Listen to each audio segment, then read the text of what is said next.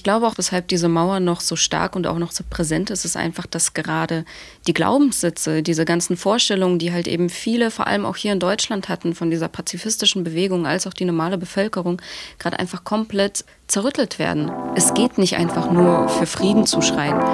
Damit Frieden dann halt irgendwann mal herrscht, muss man erstmal diesen Krieg irgendwie überstehen. Couch Report der Taz-Podcast zu Popkultur, Gesellschaft und Medien.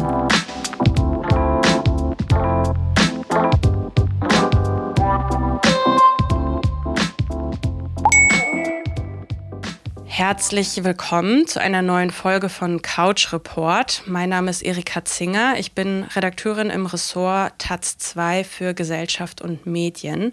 Wie immer im Podcast haben wir Gäste, heute sogar zwei. Und bevor ich die aber vorstelle oder sie sich vorstellen lasse, will ich diese Folge gerne einmal mit einem Geräusch beginnen.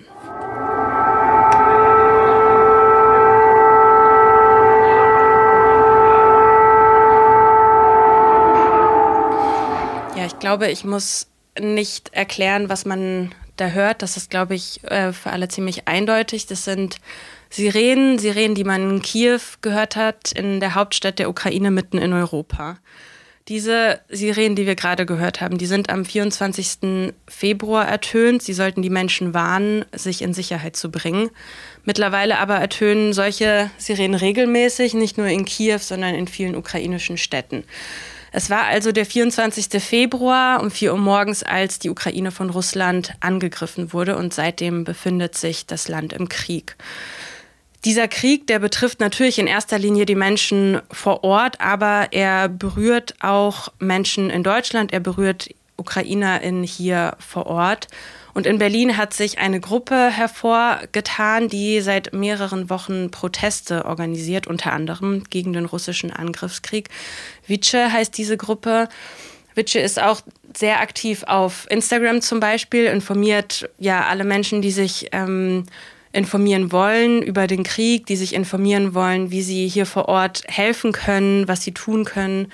Ähm, und zwei aus der Gruppe habe ich hier heute zu Gast im Couch Report Podcast und ich freue mich sehr, dass Sie Zeit gefunden haben und da sind. Herzlich willkommen, Vlada und Marsha. Schön, dass ihr da seid. Danke, dass wir hier sein dürfen. Dankeschön. Vielleicht mögt ihr einmal selbst zwei Sätze zu euch sagen. Mein Name ist Mascha, ich bin 20 Jahre alt, ich bin tatsächlich in Dresden aufgewachsen. Ähm, und ich war auch schon äh, bereits äh, vor dem erweiterten Angriffskrieg äh, auch schon aktivistisch unterwegs. Vice gibt es ja auch schon davor, äh, vor dem 24. Februar. Und auch schon davor war ich in einigen antirassistischen Strukturen unterwegs. Und äh, eigentlich habe ich im Marketing gearbeitet, habe dann jetzt aber meinen Job gekündigt, damit ich mich voll und ganz äh, auf diese Arbeit jetzt konzentrieren kann. hallo, äh, vielen Dank für die Einladung und äh, mein Name ist Vlada, ich bin 18 Jahre alt, äh, bin eigentlich aus äh, Kharkiv, da bin ich aufgewachsen und dann seit äh, vier Jahren wohne ich schon in Berlin, äh, habe mein Abi hier gemacht und jetzt mein Studium angefangen. Ja, eigentlich, wie Mascha schon meinte, wir haben diese ganze Proteste und Demonstrationen vor dem Krieg schon angefangen. Eigentlich ab Januar gibt es diesen Proteste Und Demonstrationen schon. Ich bin eine von den äh, Organisatorinnen und äh, Moderatorinnen von äh, Demonstrationen und Proteste. Ich würde gerne euch innerhalb der Gruppe und die Gruppe selbst unseren HörerInnen ein bisschen ja, besser vorstellen. Du hast es gerade schon gesagt, Vlada, dass Vice die erste Demo ja nicht zu diesem Kriegsbeginn jetzt am 24. zum ersten Mal gemacht hat, äh, sondern ähm, schon vorher, ich habe mal nachgeguckt, wenn ich das richtig recherchiert habe, dann gab es die erste Demo am 30. Januar, also Ende Januar. Dazu muss man sagen, schon Mitte Januar hat Putin ja angefangen, Truppen an die Grenze zur Ukraine zu versetzen. Da wurden Militärübungen veranstaltet und in meiner persönlichen Wahrnehmung, und ich glaube, wenn man das jetzt auch retrospektiv betrachtet, würden mir sicherlich mittlerweile viele Menschen zustimmen, dass das damals nicht so viele interessiert hat, weil es gesagt wurde, der blöfft nur, ach naja, das ist doch äh, nicht so gefährlich, es wird schon nichts passieren. Und dann ist eben doch etwas passiert. Das heißt, ihr seid schon davor eigentlich in Erscheinung getreten, ihr habt schon davor versucht, irgendwie laut zu sein und darauf hinzuweisen, nehmt das ernst. Vielleicht könnt ihr einmal erklären für die Menschen, ähm, die das nicht wissen, und ich glaube, das sind viele, für was steht überhaupt Vice? Ja, also wie du jetzt gerade meintest, es ist äh, genau so. Wir wussten das alles schon vorher. Also Ukrainern und äh, äh den ganzen äh, Krieg gibt's eigentlich seit äh, acht Jahren und äh, es hat so jetzt gerade eskaliert und genau von dieser Eskalation wo, äh, wollten wir als Witsche Menschen sozusagen ähm, Bescheid sagen und äh, so, dass die wissen, dass es eskalieren kann und eskalieren wird. Und es ist genau so ähm, passiert. Und Witsche hat angefangen, äh, diese Demonstrationen, Proteste zu machen, genau um diese Information an europäische und deutsche Volk vorzustellen. Und äh, so hat Witsche sich eigentlich gefunden. Genau, und äh, im Vergleich auch zu vielen, ich denke mal, äh, auch anderen westlichen, also im Westen aufgewachsenen Menschen, wissen wir auch einfach, dass Softpower in Russland ähm, als Schwäche gilt. Das heißt, diese ganzen diplomatischen Verhandlungen, die jetzt auch innerhalb der letzten acht Jahre gescheitert sind, ist für uns nichts Neues. Wir wissen ganz genau, wenn er droht, dann macht das auch. Und das ist auch äh, der Grund gewesen, als sich dann die Lage halt immer mehr zugespitzt hat. Da haben wir auch alle diesen Tatendrang halt eben bekommen, weil wir das schon gewusst haben. Auch innerhalb von vielen politischen Kreisen war auch genau das Datum, äh, wo die Unabhängigkeit von Donetsk und Luhansk, die Unabhängigkeit davon deklariert worden ist. Das war ja am 22., 23. und das war das Datum. Das Datum wurde auch schon lange, ähm, im, das war schon lange im Visier, weil das war ja nämlich der 22.02.2022 und ähm, Putin hat nämlich so eine kleine Vorliebe für Numerologie äh, denn er ist nämlich auch am 8.8.2008 auch äh, in Georgien auch einmarschiert. Genau, und wir, äh, wir haben den Ernst der Lage schon immer verstanden gehabt. Äh, wir konnten unsere Augen vor diesem Krieg im Vergleich zu vielen anderen nicht schließen. Und Vice ist ja auch ein altes ukrainisches Wort für eine Versammlung von, äh, von Menschen, die sich halt eben auch um solche Angelegenheiten kümmern. Genau. Könnt ihr ein bisschen mehr dazu erzählen, wie so die ähm, ukrainische Community jetzt vor diesem speziellen Angriffskrieg schon war in Berlin oder in Deutschland. Wie war das 2014 zum Beispiel im Vergleich zu jetzt 2022? Also das, was man äh, nochmal so mit dazu sagen muss, wir sind ja auch noch relativ jung. Das heißt, wir haben das alles noch entweder so durch, äh, durch die Augen unserer Eltern dann halt eben mitbekommen oder von älteren Geschwistern oder halt eben einfach so an persönlichen Erfahrungen. 2014 hat sich auch schon die ukrainische Community wirklich sehr, sehr gut organisiert und auch sehr gut strukturiert. Da sind ja auch viele Vereine entstanden. Es gab auch schon viele Strukturen. Es gab ja auch viele ukrainische Demonstrationen. Also es gab schon eine äh, ukrainische Community seitdem. Das, was uns aber gefehlt hat, sind zum Beispiel äh, Räumlichkeiten, Möglichkeiten wie ein ukrainisches kulturelles Haus, dort, wo wir uns alle zusammenfinden können. Also das wurde von der Stadt uns nicht gegeben, obwohl wir schon 24.000 UkrainerInnen in Berlin vor dem, äh, vor dem 24.02. schon da hatten. Also da hat uns einfach diese Sichtbarkeit gefehlt. Da spielen sehr, sehr viele Einflüsse äh, mit ein, zum Beispiel, dass wir auch einfach als, als Russen zum Beispiel auch gesehen worden sind. Ne? Das hat ja auch viel mit Antislawismus zu tun, dass wir halt einfach nur als ein Einheitsbrei gesehen worden sind und uns da auch einfach die Sichtbarkeit und ähm, dementsprechend auch irgendwo die Wichtigkeit gefehlt hat. Also hier spielt auch eine Rolle, dass äh, nicht so viele Menschen in Deutschland, in Europa stellen sich die Frage, was ist der Unterschied zwischen äh, Russland und Ukraine? Was ist der Unterschied zwischen Ukraine und Russen? Und äh, ich als Ukrainerin an einer deutschen Schule, ich wurde nicht so viele Fragen gefragt wie äh, zum Beispiel, was ist ukrainische Sprache oder was ist ukrainische Kultur? Genau, und deswegen diese ukrainische Community hier in äh, Deutschland leider leider, nur wegen dem Krieg ist es jetzt sichtbar für die Menschen, die haben diese Aufmerksamkeit auf ukrainische Community. Aber ukrainische Community und ukrainische Kultur gab es schon seit Jahren und seit äh, tausenden Jahrhunderten. Jahrhunderten Jahren. Und deswegen, ich glaube, was hier an äh, eine Lösung sozusagen für den Menschen in Europa sein könnte, für diese ukrainische Community zu sehen, ist einfach die Fragen, äh, Fragen zu stellen, einfach zu sich zu informieren.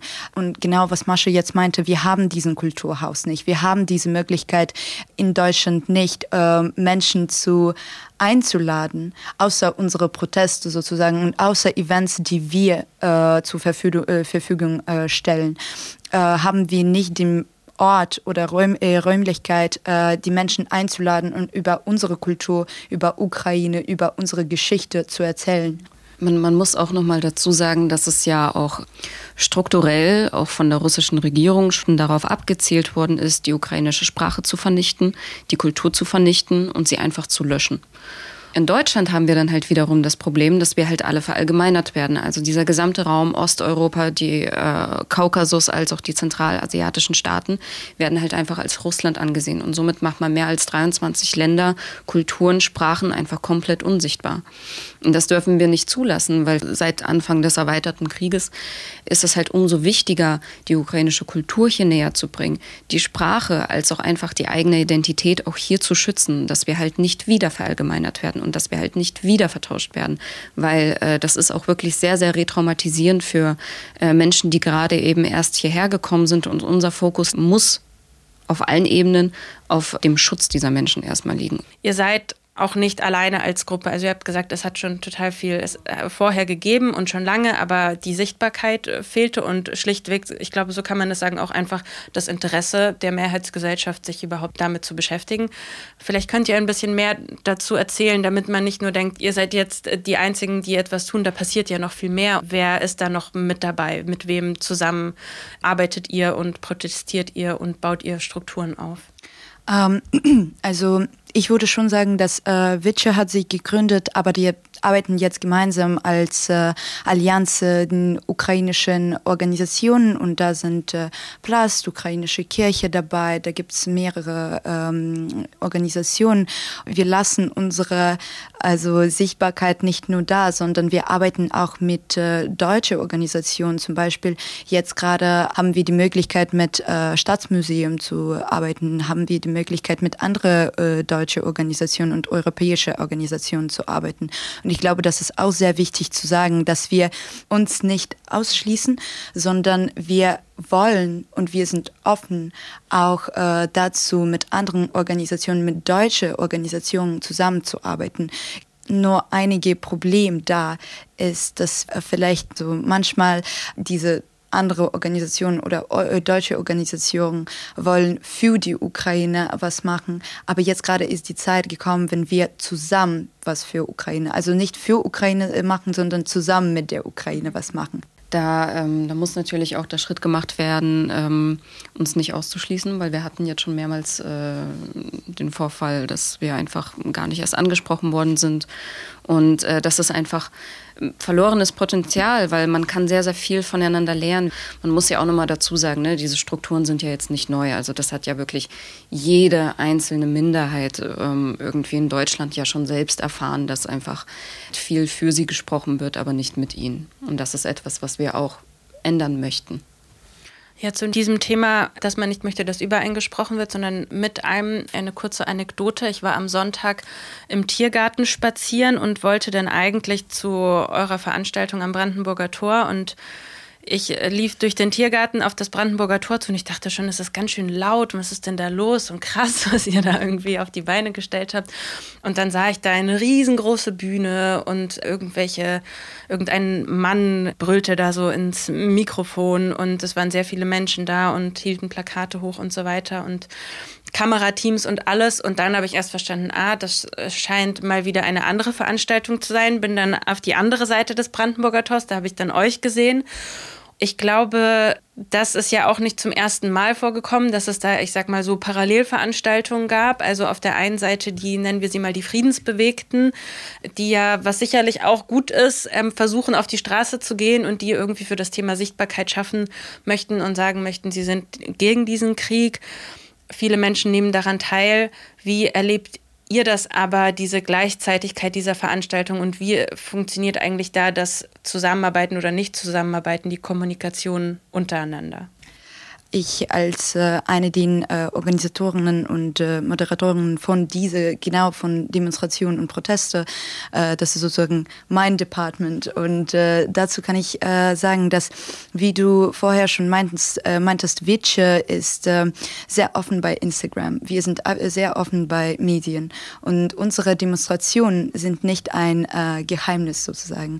Die sind sehr offen. Wir laden Menschen ein und äh, die Menschen kennen auch unsere sozusagen Slogans aussehen. Und genau dieses Mal wollten, wollten wir ein Slogan als Tear Down This Wall machen, weil unser Präsident hat diese sozusagen Message an äh, deutsche Volk und Regierung eingegeben. Dann kommen wir zu dem Protest und sehen, dass es da eine nicht so wirkliche starke äh, Mauer gibt, aber schon eine Mauer, weil Menschen können von anderer Seite zu uns leider nicht kommen. Die müssen einen Umweg machen, die müssen uns finden. Also so kann es nicht sein. Wir müssen miteinander kooperieren, wir sollen miteinander zusammenarbeiten.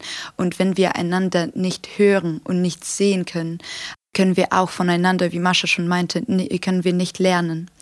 Und wenn wir zum Beispiel mit diesem äh, Protest auf der anderen Seite dem äh, Brandenburger Tor reden wollten oder kommunizieren wollten, meinten die, dass die die machen das für die Ukraine, die machen das für uns.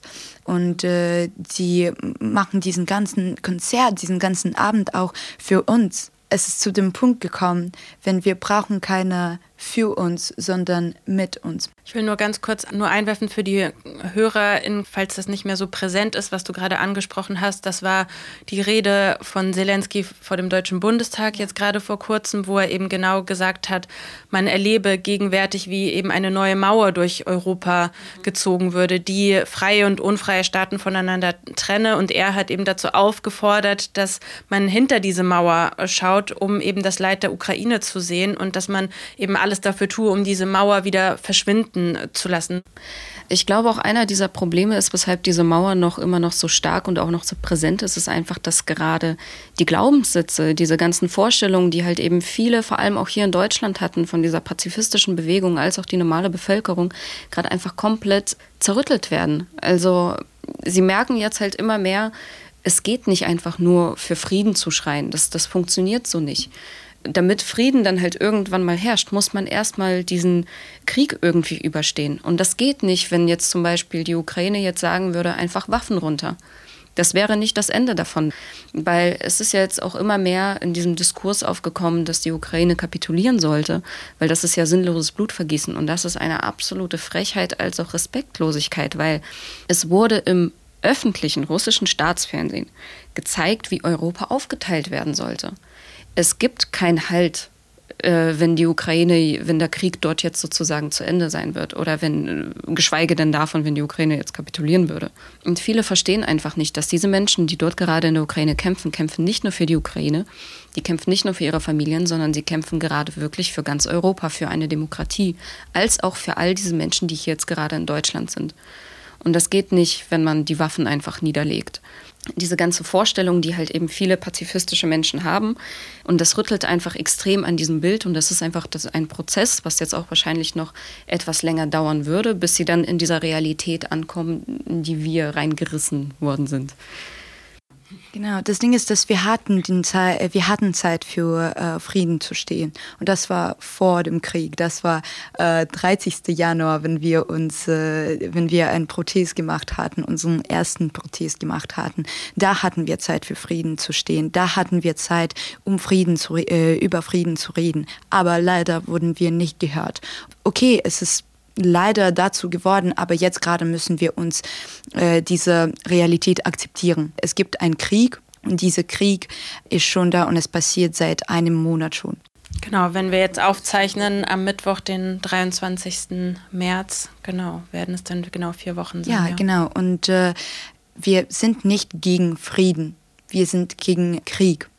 Vielleicht könnte man da auch noch anbringen, diesen Punkt, den ihr jetzt auch schon mehrmals genannt habt. Wir hatten, also jetzt aus eurer Perspektive, wir wissen seit acht Jahren, dass es Krieg gibt. Das ist jetzt eine neue Qualität. Das ist jetzt nochmal ein, wie du so gesagt hast, Marshall, schon mehrfach ein erweiterter Krieg. Man könnte natürlich, finde ich, es wäre nachvollziehbar auch zu entgegnen und zu sagen, Europa hatte eigentlich auch acht Jahre lang noch Zeit, sich damit auseinanderzusetzen. Absolut. Nur hat man acht Jahre lang davor größtenteils die Augen verschlossen, weil es noch bequem war, weil es nur ein kleines Gebiet war vergleichsweise. Jetzt ist es natürlich die ganze Ukraine und das ist das Zentrum Europas.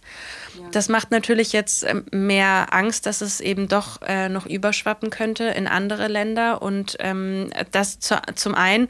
Und was du ja auch gerade schon angesprochen hattest, Marsha, diese mittlerweile so, eine, so ein Umschwenken in der Debatte, dass man das Gefühl hat, die Menschen sind jetzt nach vier Wochen schon müde vom Krieg und haben keine Lust und wünschen sich, es soll doch jetzt vorbei sein. Und dann wird gefordert von verschiedenen Seiten, die Ukraine solle sich doch ergeben, aber völlig ausgeblendet wird, welche Folgen das haben könnte. Also wenn man jetzt eben schon sieht, JournalistInnen verschwinden, werden gekidnappt, ähm, tauchen dann mm, zum Teil wieder auf, zum Teil auch bislang noch nicht. Bürgermeister werden äh, verschleppt und verschwinden. Also es gibt äh, zahlreiche solcher Fälle und man braucht ja eigentlich auch nur gucken, was in der Ostukraine schon seit acht Jahren alles passiert ist und zu was quasi die äh, russische Führung in der Lage wäre. Und wenn ihr das so beschreibt, dass auf der einen Seite wird eben äh, versucht, ähm, Vielleicht ja auch, um sich selber zu zeigen, dass man etwas tut und wir gehen doch hier auf die Straße und wir sammeln doch hier irgendwie äh, Geld für die Ukraine, was ja auch total gut ist. Also ist ja super, wenn man irgendwie Geld sammelt und Spenden sammelt. Aber gleichzeitig, ich frage mich immer, ob es da im Grunde eigentlich dann doch mehr um sich selbst geht als um die Ukraine. Also das wäre wieder quasi diesen Punkt, den ihr angesprochen habt. Es ist diese Entlastungskultur, die hier in Deutschland ja. sehr, sehr präsent ist, generell in den vielen westlichen äh, Ländern gibt es diesen, dieses Phänomen von dieser Entlastungskultur, also so von wegen, ah, da ist ein Problem, ich habe was dazu beigetragen, so, jetzt bin ich wieder reingewaschen, jetzt kann ich wieder mein Leben leben.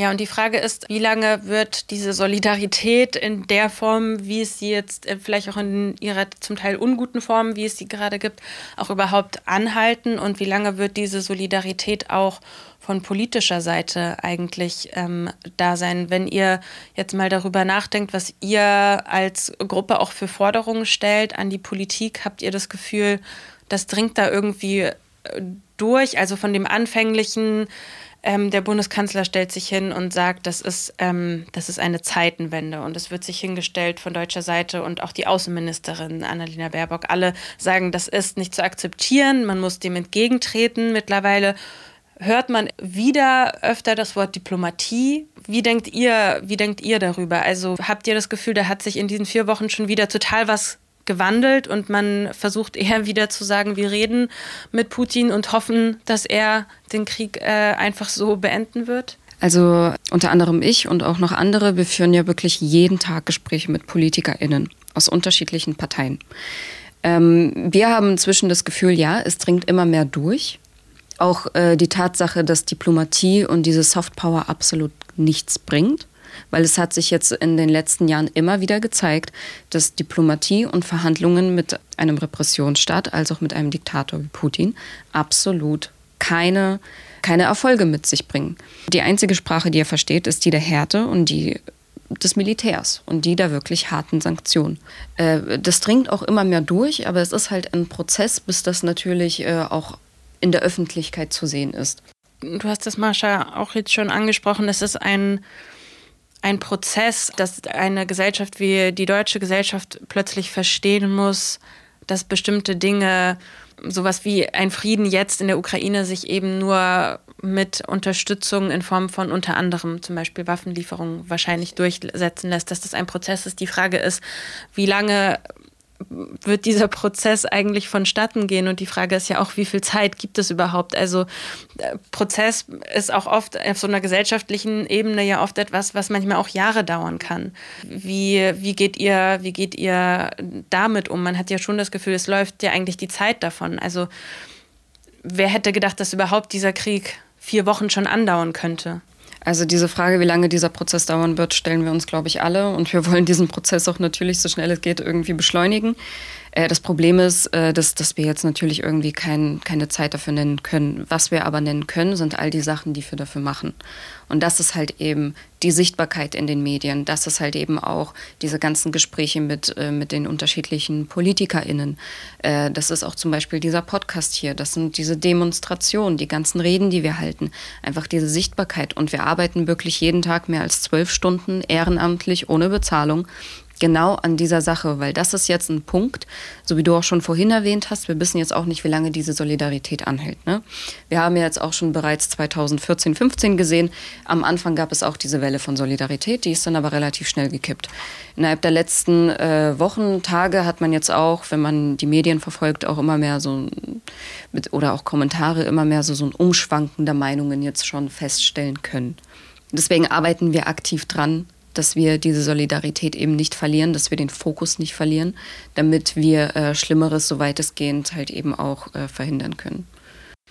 Äh, ich glaube, es ist auch sehr wichtig zu sagen, dass wir reden, äh, wir als äh, UkrainerInnen, wir reden aus Erfahrung und wir reden aus Erfahrung von Unterdrückung. Und ich habe bei einem Podcast einmal irgendwo gehört, dass Victim always knows more about the oppressor than the oppressor knows about themselves. Und das kann sehr gut an Ukraine angewendet sein, weil in diesem Fall, in diesem Krieg ist Ukraine the victim. Russland ist ein oppressor diese Solidarität, die wir brauchen. Und jetzt gerade müssen wir verstehen, das Schock ist vorbei und jetzt ist für uns die Möglichkeit, uns ruhig, also zusammen zu reden und dazu zu diskutieren, was wir jetzt ruhig machen können. Und ruhig heißt nicht langsam, sondern rational ruhig, was wir für Europa, was wir für Deutschland, was wir für Ukraine und mit Ukraine zusammen machen können, diesen Krieg zu beenden und weitere Kriege zu verhindern. Wenn seit acht Jahren reden wir davon, dass es eskalieren kann und uns niemanden hört und Solidarität ist sozusagen nicht da und diesen Verständnis ist nicht da und wir müssen das verhindern. Und ich glaube auch, dass, ähm, um auch daran mit anzuknüpfen, dass dieser Prozess ja eigentlich schon vor acht Jahren begonnen hat. Ich bin mir sicher, dass wenn so etwas in Frankreich passiert wäre, die Welt hätte ganz anders darauf reagiert. Mhm. Vor allem die westliche Welt hat sehr erfolgreich die Augen davor verschlossen und das halt eskalieren lassen. Ja. Und deswegen denke ich, dass dieser Prozess bereits schon angefangen hat, aber davor war es eher wie so ein, ja, da gibt's was, aber ist nicht so wichtig. Wir können, wir können uns wieder auf unser Leben hier halt eben konzentrieren. Deswegen denke ich, dass es äh, auch in der nächsten Zeit relativ schnell umschwanken wird, vor allem auch mit mit der Schnelligkeit unserer Arbeit, muss man auch wirklich nochmal dazu sagen, als auch vor allem mit diesem kulturellen Aspekt, weil ich denke, vor allem, wenn wir jetzt an, an Berlin zum Beispiel denken, hier wird Kultur ganz, ganz groß geschrieben. Auch die Raver-Kultur. Und es gibt ja auch äh, die ganzen Geschichten von Kiewer Raves und die Stimmen. Und ich denke auch tatsächlich, dass wir durch die Kultur einfach einen super Zugang zu den meisten Menschen auch finden können die Frage, wer ist eigentlich die Ukraine, wer sind die Ukrainer, das hat mit dem, worüber wir am Anfang gesprochen haben, zu tun, mit dem Thema Antislawismus. Und das führt zu einem anderen Thema, was ich finde, dass wir nicht ausklammern können, weil es eben sehr präsent ist oder in den letzten anderthalb Wochen, zwei Wochen sehr präsent war und es vielleicht sehr viel etwas auch über Diskursverschiebungen aussagt. Also es wird ein Krieg geführt gegen die Ukraine und ganz plötzlich ist aber das allergrößte Thema für einen kurzen Moment, dass es haufenweise Angriffe gibt auf russisch sprechende Menschen oder es wird dann erstmal gesagt auf Russen. Äh, darüber können wir auch gleich, gleich sprechen. Ähm, wer weiß überhaupt, wer, ob diese Menschen wirklich Russen sind, wenn sie Russisch sprechen. Es gibt ein, Tweet von, von Olaf Scholz vergangene Woche, der da geschrieben hatte, es ist absolut unakzeptabel, wenn bei uns Menschen, die aus Russland stammen, beschimpft, beleidigt oder körperlich angegriffen werden. Und dann hat er noch nachgeschoben, denn das ist Putins Krieg, er allein hat ihn zu verantworten. Ich glaube, in diesem Tweet stecken zwei Dinge, über die man sprechen kann. Lasst uns erstmal bei dem ersten Punkt bleiben, bei diesen Angriffen. Also es, es gab ja tatsächlich diese, diese Anfeindungen. Es gab ja irgendwie einen Angriff auf eine Schule in Berlin-Marzahn. Es gab eine russisch-orthodoxe Kirche in Berlin-Charlottenburg, die auch angegriffen wurde, die interessanterweise ukrainische Geflüchtete auch beherbergt es gibt diese Fälle. Gleichzeitig muss man auch immer, finde ich, dazu sagen, das ist super wichtig, da diese Fälle instrumentalisiert werden von russischer Seite. Also es gab so eine Liste der russischen Botschaft in Deutschland, die da Fälle aufgelistet hat, die sich auch gar nicht alle nachprüfen lassen und da heißt es nicht Antislawismus, sondern immer Russophobie. Das ist natürlich auch ein sehr aufgeladener ideologischer Begriff. Wie geht ihr jetzt damit um? Wie habt ihr erlebt, als sich plötzlich so, also ich finde, die Debatte hat sich plötzlich dahin gewendet, dass es um diese Anfeindungen ging und dass so ein bisschen der Punkt, ähm, dass da eigentlich immer noch Krieg geführt wird und dass auch die Instrumentalisierung von solchen tatsächlichen Angriffen auch eine Form der Kriegsführung ist, das wurde irgendwie ausgeblendet. Was habt ihr dazu zu sagen? Absolut richtig. Ähm, also erstmal, ich erwähne noch mal ganz kurz, wir befinden uns in einem hybriden Krieg. Hybrider Krieg bedeutet, dass der Krieg nicht nur militärisch ausgeführt wird, sondern auch medial, als auch psychologisch und so weiter und so fort. Ähm, ich würde auch tatsächlich versuchen wollen, das Thema relativ kurz zu halten, weil der Fokus, und das ist auch einer unserer größten Kritikpunkte gewesen, ist, wir haben gerade Themen wie Human Trafficking, sexuellen Missbrauch, äh, Menschenhandel, Krieg, einfach der Umgang von traumatischen Kriegserlebnissen. Und das sollte erstmal der Fokus sein. Natürlich, wir verurteilen jegliche Art von Diskriminierung gegen alle Menschen selbstverständlich. Für mich ähm, kamen auch diese Meldungen ehrlich gesagt sehr plötzlich, weil ich zum Beispiel bin auch eine russisch sprechende Ukrainerin. Ich rede hier öffentlich Russisch. Ich habe noch nie einen komischen Blick abbekommen, weder in der Ukraine noch hier. Dann bezüglich Antislawismus, auch mit dem Wort Russophobie. Also wenn man jetzt für eine ethnische Gruppe direkt äh, Ukrainophobie oder dann halt eben Russophobie nennen, sagen kann, dann ist es in dem Kontext eher Ukrainophobie weil einfach diese Feindlichkeiten vor allem von der russischen Seite kommt, als auch von der deutschen Seite kommt. Und das ist spezifisch gegen die ukrainische Bevölkerung gerichtet. Wir wissen alle, dass Antislawismus äh, sehr, sehr tief sitzende Strukturen hat und das in dem Fall auch immer wieder mit aufgebracht wird. Und ich denke auch, dass Antislawismus auch in diesem Diskurs eine sehr, sehr große Rolle spielt. In dem Fall, dass halt eben diese Themen wieder gleichgestellt und halt eben auch zusammengemischt werden. Also diese, dass das, äh, so, so eine große Aufmerksamkeit bekommen hat, äh, das, das wiegt ja diese beiden Sachen irgendwie gleich auf. Und Sachen wie Human Trafficking, sexueller Missbrauch, Pädophilie und so weiter ist nicht gleichzusetzen mit verbalen Anfeindungen, muss man auch wirklich mal dazu sagen. Victim Blaming ist ein ähm, starkes und auch ähm, diesen äh, äh, Term äh, passt äh, sehr gut zu die Situation, die jetzt gerade passiert in Deutschland, in Berlin. Ich glaube, wir haben unterschiedliche Verständnisse von Zeit. Da können wir einander was äh, beibringen. Und bei wir meine ich äh, ukrainische Community und also deutsche Community. Und ähm, genau, wir verstehen, dass es hat sich jetzt eskaliert Deswegen stehen wir für zum Beispiel Waffenlieferung, ja. Oder jetzt hat es eskaliert, deswegen stehen wir für, wir sehen diese Diskriminierung aber wir stehen für, äh, äh dafür, äh, dazu, dass äh, Medien mehr über äh, Victim Blaming auch äh, reden, was jetzt gerade gegen ukrainische Menschen und ukrainisches Volk hier in Deutschland passiert, in Berlin passiert. Und ich glaube, das ist sehr wichtig, dass wir darüber miteinander reden, über diese, ähm, wie passt es jetzt zeitlich, darüber zu reden oder davon zu reden. Und äh, da muss diese Kommunikation äh, stattfinden.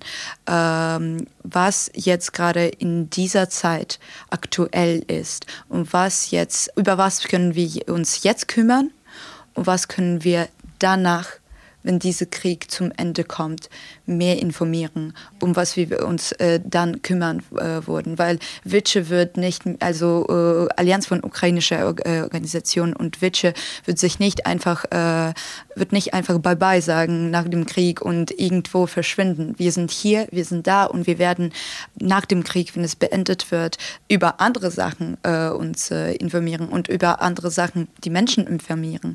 Ähm, das, was man auch nochmal dazu sagen muss, das ist auch eine direkte Info gewesen, und zwar ähm, die russisch sprechenden Menschen, die halt eben auch angegriffen worden sind, wurden tatsächlich äh, hauptsächlich von Deutschen angegriffen also von deutschsprachigen Menschen und auch wirklich äh, deutschen Menschen.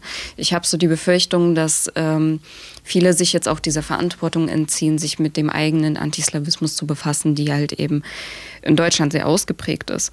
Sowohl äh, Russinnen gegenüber als auch Ukrainerinnen, beziehungsweise russisch sprechenden Menschen als auch ukrainisch sprechenden Menschen gegenüber. Ja, vielleicht muss man dazu sagen, es gab also diese zahlreichen Fälle, die es eben gibt, haben ja, äh, und das, ich mache jetzt Anführungszeichen in die Luft, die man nicht sieht im Podcast, haben quasi die Falschen getroffen, in, also aus einer Täterperspektive. Man wollte irgendwie Russen treffen, die man verantwortlich macht für diesen Krieg und oft hat es aber Menschen getroffen, die dann vielleicht tatsächlich gar nicht Russen waren. Und da zeigt sich eben Antislawismus, weil es überhaupt gar kein Verständnis dafür gibt, was du auch schon mal gesagt hattest, Marsha, dafür, dass eben Menschen, die Russisch sprechen müssen, nicht direkt aus Russland kommen und Russen sein, sondern es gibt eben ähm, Menschen, die können auch zum Beispiel aus Kasachstan kommen oder genau. so. Ne? Und, ja. und so weiter, etc., etc.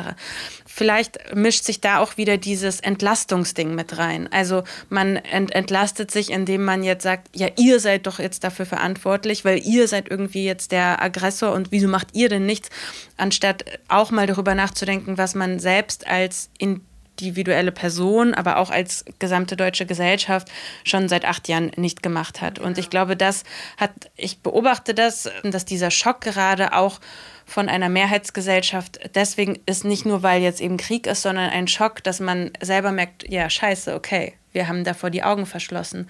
Und ich glaube, es ist total wichtig, dass dieser eigene Schock aber sehr schnell überwunden wird, weil im, im Schock kann man wenig handeln, man ist nicht handlungsfähig, genau. ne? man muss da rauskommen. Vielleicht noch so als, als letztes Thema, weil ihr da vor kurzem auch auf eurem Instagram-Kanal darüber informiert habt, nochmal über diese Frage, wessen Krieg ist das eigentlich? Also das, was auch in dem Tweet von Olaf Scholz steckt, der eben sagt, dass es Putins Krieg, er allein hat ihn zu verantworten. Und dieser Satz in unterschiedlichen Ausformungen wird immer wieder gesagt von verschiedenen PolitikerInnen. Wie würdet ihr darauf antworten, wenn Olaf Scholz jetzt hier sitzen würde und er würde diesen Satz sagen? Was würdet ihr ihm entgegnen? Bei vollstem Respekt, aber Bullshit. Weil das ist nicht nur Putins Krieg. Putin ist äh, nicht vor Ort und tötet Kinder. Putin ist nicht vor Ort und drückt auf die Knöpfe, die Bomben abladen. Putin ist auch nicht der Einzige, der irgendwie Raketen abschießt. Es ist eine Armee. Es ist eine russische Armee. Und laut unabhängigen Studien von vielen unterschiedlichen Studien, auch von BBC, Levada und so weiter und so fort, gibt es ein ganz klares Ergebnis, dass circa plus minus 70 Prozent der russischen Bevölkerung diesen Krieg nicht nur unterstützen, sondern auch zelebrieren. Und das ist ein großes Problem. Und es hat auch viel einfach mit Verantwortung zu tun. Man kann sich auch dieser Verantwortung nicht entziehen. Wir können uns dieser Verantwortung auch nicht entziehen. Und ob das jetzt fair oder unfair ist, Krieg ist grundsätzlich furchtbar unfair. Man muss einfach auch irgendwo diese Verantwortung übernehmen und auch dazu einfach Stellung beziehen. Es ist nicht nur Putins Krieg, es ist der russische Krieg. Es ist ein Krieg, der von Russinnen geführt wird. Und das muss man einfach auch so ansehen. Ja, genau. Es wird davon sehr viel gesprochen, dass die Menschen haben keine Wahl. Klar, also wenn wir äh, von Wahl, Wahl äh, sprechen, haben die kein, äh, keine sozusagen Stimme. Aber die haben ein Wahl. Also die müssen diese Buttons nicht äh, drücken. Die müssen die äh, Raketen nicht ja, abschießen. Die müssen nicht, wenn die ein Theater in Mariupol sehen und auf Russisch geschrieben wird, Kinder, hier drinnen sind Kinder, die müssen nicht dahin fliegen und diesen Theater bombardieren. Aber wenn da klar auf Russisch steht, auf Dienensprache steht, dass da Kinder gibt und da gab es sehr viele Kinder in, die, in den Theater. Die hatten ein Wahl, diese Raketen nicht abschießen. Die hatten ein Wahl, diesen Ort nicht bombardieren. Und genau, das Putin, es ist ein Regime geworden. Und Regime funktioniert nicht ohne Menschen. Und Regime funktioniert nicht ohne ähm, Followers. Absolut richtig. Ich wollte auch nochmal dazu sagen, jeder Mensch, der auf einen anderen Menschen schießt, jeder Mensch, der Frauen vergewaltigt, jeder Mensch, der sie dann anschließend dann auch noch tötet, weiß, was er tut. Jeder Mensch weiß, was er tut, wenn er Bomben auf Kinder halt eben einfach abschießt.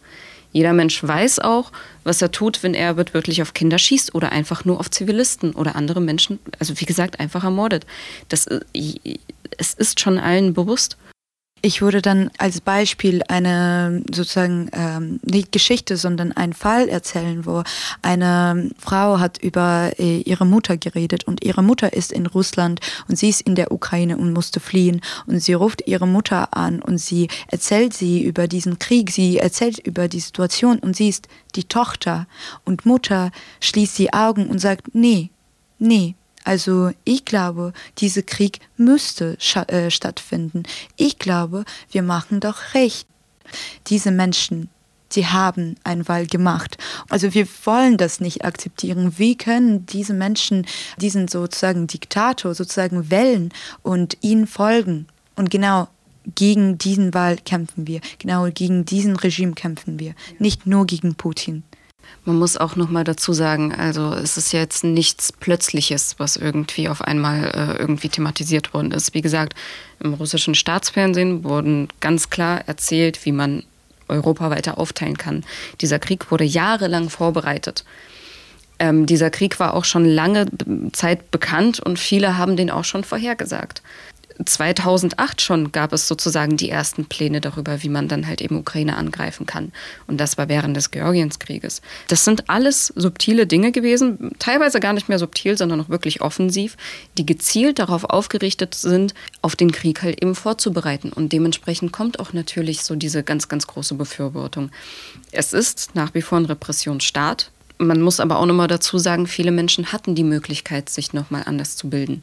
Inoffiziell leben in Moskau über 20 Millionen Menschen. Sie können nicht alle festnehmen. Und im Vergleichsweise zu den mutigen Menschen, die da wirklich protestieren gegangen sind, ist es leider ein sehr, sehr kleiner Teil. Aber die Menschen, die sich öffentlich dagegen wehren, die Menschen, die auch öffentlich auch hier auftreten und auch wirklich großartige Arbeit leisten, das sind, das sind doch wirklich tolle Menschen, muss man auch dazu sagen. Aber verhältnismäßig sind es wirklich unfassbar wenige. Deswegen kann man hier nicht von Putins Krieg reden. Ich glaube, wir können an dieser Stelle eigentlich zum Ende kommen. Wenn es jetzt Menschen gibt, die sagen, ich habe mich bislang noch nicht engagiert, aber ich möchte etwas tun. Was kann ich, was kann ich tun für die Ukraine, für die Menschen hier vor Ort? Was könnt ihr ihnen mitgeben? Ähm, ich glaube, es ist sehr wichtig, einmal zu sagen, ähm, zum Demonstrationen und Proteste zu kommen und sich einfach mit Menschen, weil Demonstrationen und Proteste sind nicht nur da, sich, äh, also die, äh, so kann man sich informieren, aber auch so kann man äh, miteinander kommunizieren und auch ähm, miteinander meine ich Ukrainer mit äh, europäischen Menschen, mit äh, Deutsch, ähm, äh, deutschen Menschen. Demonstrationen und Proteste sind äh, Ort sind der Ort, ähm, an dem man sich informieren, kommunizieren und ähm, wirklich ähm, was beibringen kann und äh, die Ukraine verteidigen kann. Und äh, ja, genau. Und sonst. Ansonsten, es gibt wirklich unzählige Möglichkeiten, egal ob das jetzt ähm, äh, wenn man jetzt bestimmte Sachen, Sachspenden dann halt eben mit abgibt, humanitäre Hilfe, Medizin kauft, sie dann halt eben auch mit an die Punkte dann halt eben bringt, ob das jetzt irgendwie Spenden, also Geldspenden sind, ob das jetzt zum Beispiel, falls ihr noch ein freies Zimmer habt oder sogar eine Wohnung, dass man das dann halt eben für ukrainische Geflüchtete dann halt eben mit anbietet. Ähm, das kann auch einfach auch einfach öffentliche ihre deren deren Position und auch Meinung vertreten. Das macht schon wirklich unfassbar viel. Wie gesagt, auch zu diesen Demonstrationen kommen und es gibt noch sehr viel mehr, was ich gerade wahrscheinlich nicht so richtig im Kopf habe, aber äh, am Bahnhof am Bahnhof geflüchteten Menschen helfen. Also je nachdem, wer da wie Zeit hat und welche Kapazitäten. Wir haben aber auch auf unserer Instagram-Page haben wir dann auch nochmal einen Link und dort steht dann zum Beispiel, hey, ich möchte gerne helfen und dann werdet ihr auch sofort zu anderen äh, Seiten halt eben mit weitergeleitet und da stehen wirklich alle Sachen nochmal im Detail drauf, wo man mit aushelfen kann. Ja, aber auch äh, soziale Medien und Medien allgemein dazu zu nutzen, ähm, über Ukraine zu reden und Menschen zu informieren, ist es sehr wichtig, weil die Menschen in der Ukraine, die können das jetzt gerade nicht machen. Die haben keine Zeit auf Instagram, kein äh, alle sozusagen äh, Stories und Fotos zur Verfügung stell, äh, stellen und sagen, hier guckt mal, das passiert. Nein, aber wir als Menschen in Europa können das machen. Wir können diese Spread äh, Awareness machen. Wir können mit ähm, auch ähm, Politiker anreden, auch eine aktive äh, Stelle zu nehmen. Ähm, ja, allgemein Briefe schreiben, reden äh, und allgemein mit, mit Politiker zu reden, weil wir sind, äh, wir sind auch Ukrainer und äh, ihr seid sozusagen Deutsche und Europäer. Das ist euer Land, euer äh, Heimat. Und ihr könnt es machen. Ihr könnt reden, ihr könnt äh, ansprechen, ihr könnt äh, so über Ukraine reden, wie ihr das versteht und wie euch verstehen wird. Also Menschen würden. Ja, jedes Gespräch, was darüber ist, ähm, ist schon eine große Hilfe, weil es ist wichtig, dieses äh, Thema nicht wieder unsichtbar zu machen. Vielen Dank fürs Zuhören an die Hörerinnen und Hörer von mir, Erika Zinger, und danke vor allem an meine beiden Gäste, an Vlada und Marsha. Vielen, vielen Dank. Danke, danke euch, danke euch. Couch Report ist ein Podcast der Taz. Er wird produziert von RedakteurInnen aus dem Gesellschafts- und Medienressort Taz 2. Danke an dieser Stelle auch an Nikolai Kühling für die technische Betreuung und an Anne Fromm für die redaktionelle Leitung dieses Podcasts. Wenn ihr, liebe Zuhörerinnen und Zuhörer, uns dem Team von Couch Report schreiben möchtet, wenn ihr Fragen habt oder Anmerkungen, wenn ihr Vorschläge habt für eine nächste Folge, dann könnt ihr uns schreiben unter couchreport.taz.de. Und weil ein solcher Podcast nur möglich ist, weil uns Taz-LeserInnen und HörerInnen auf unterschiedlichen Wegen unterstützen, hier auch nochmal der Hinweis, Journalismus kostet nämlich. Wenn ihr das tun möchtet, dann könnt ihr das über das Online-Bezahlmodell Taz zahlig. Da könnt ihr einen regelmäßigen oder einmaligen Beitrag leisten. Das war es an dieser Stelle. In einem Monat gibt es die nächste Folge Couch Report. Tschüss und bis zum nächsten Mal.